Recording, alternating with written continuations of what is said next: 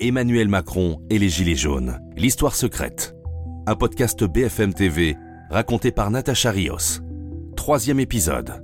L'électrochoc. La visite a été organisée dans le plus grand secret. À 16h, ce mardi 4 décembre 2018, le Falcon présidentiel s'apprête à atterrir sur le petit aérodrome du Puy-en-Velay, où une préfecture a été incendiée trois jours plus tôt. Personne n'est au courant de la venue d'Emmanuel Macron, pas même le personnel de la tour de contrôle. David Revaud-Dallon, rédacteur en chef au JDD, et Bruno Jeudi, rédacteur en chef à Paris Match, nous expliquent pourquoi. Le président, quand il se déplace, euh, il se déplace euh, discrètement. Il sait qu'il est l'ennemi public numéro un, euh, si j'ose dire, pour les Gilets jaunes. Sa sécurité craint des attaques personnelles contre, contre Emmanuel Macron, d'où un maximum de, de, mesures de précaution autour de, autour de son déplacement. Mais dans ce territoire rural, les nouvelles se propagent rapidement. En approche de l'aérodrome, le Falcon ne passe pas inaperçu. Gilbert, parapentiste, se branche par curiosité sur les fréquences avions. Il entend le pilote annoncer l'atterrissage au contrôleur aérien. La personne qui est à la tour euh, dit, on l'a pris à ce moment-là, dit euh, vous n'étiez pas, vous étiez, vous, vous étiez pas annoncé. Et c'est là que le commandant de cet aéronef, que je ne sais pas qui c'était, euh, répond on ne fait pas toujours ce qu'on veut. Seul un code a été donné, COTAM, qui annonce l'arrivée d'une haute autorité. Une fois posé, c'est là que le, la personne qui était à la tour a, demandé, euh, euh, a dit euh, l'autorité reste-t-elle longtemps? Le mot se passe entre les employés de l'aéroport. C'est bien Emmanuel Macron qui vient d'atterrir au Puy-en-Velay. Alors que certains prennent en photo le Falcon tricolore et postent le cliché sur les réseaux sociaux, d'autres appellent leurs proches.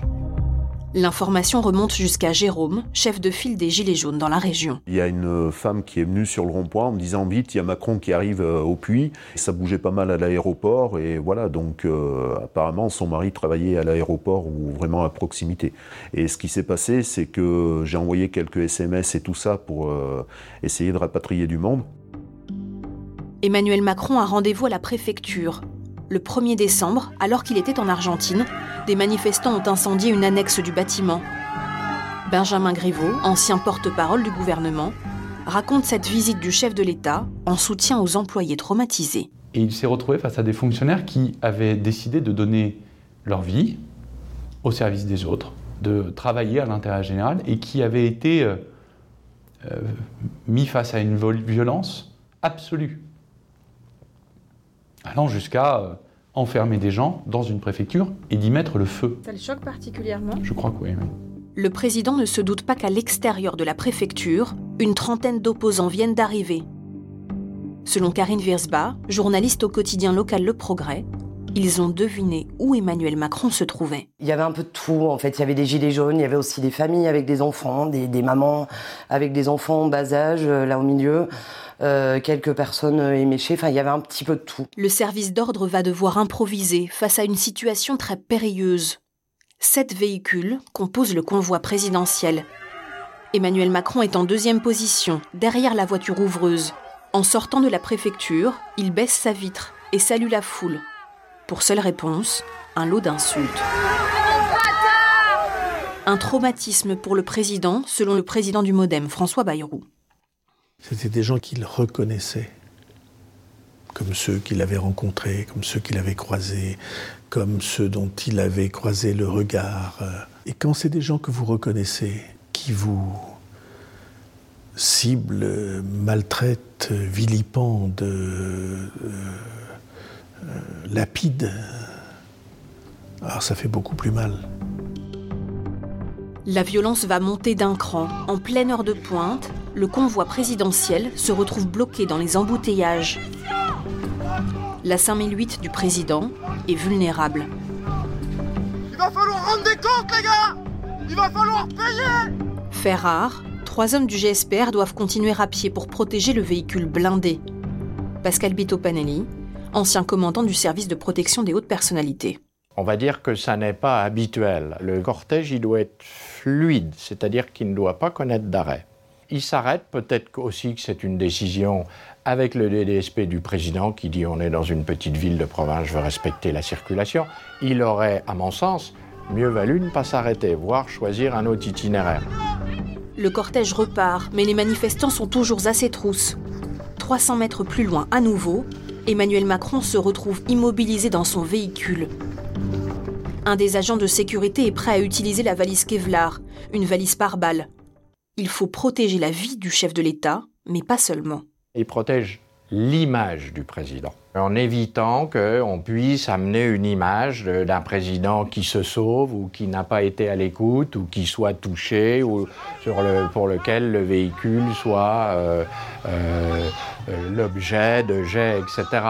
Pour échapper aux poursuivants, le convoi franchit la ligne blanche. Il roule à contresens, mais un manifestant se met en travers du chemin. Roger, gilet jaune sans emploi, tape sur la vitre arrière du président. Il fallait que j'attrape les, véhicules, je ne savais pas dans quel véhicule il était, moi. Donc j'ai tapé dans, jusqu'à son véhicule, ça je le sais, j'ai tapé sur sa voiture, ça c'est sûr. Puis après j'ai pris un coup de pare-choc, je me suis cassé la figure, et puis, et puis je me suis relevé, puis j'ai couru dans la voiture après. Non, et puis j'avais la haine, quoi, c'est pas dur. Hein. J'avais la haine, comme beaucoup de monde avait la haine, quoi, hein, d'ailleurs. Jérôme, lui aussi gilet jaune, partage cette colère. S'il était descendu de sa voiture euh, sans service d'ordre comme il avait, je pense qu'il aurait été lynché. Quoi. Euh, là, il a vraiment pris conscience qu'il avait tellement poussé les gens à bout que sa vie était en danger.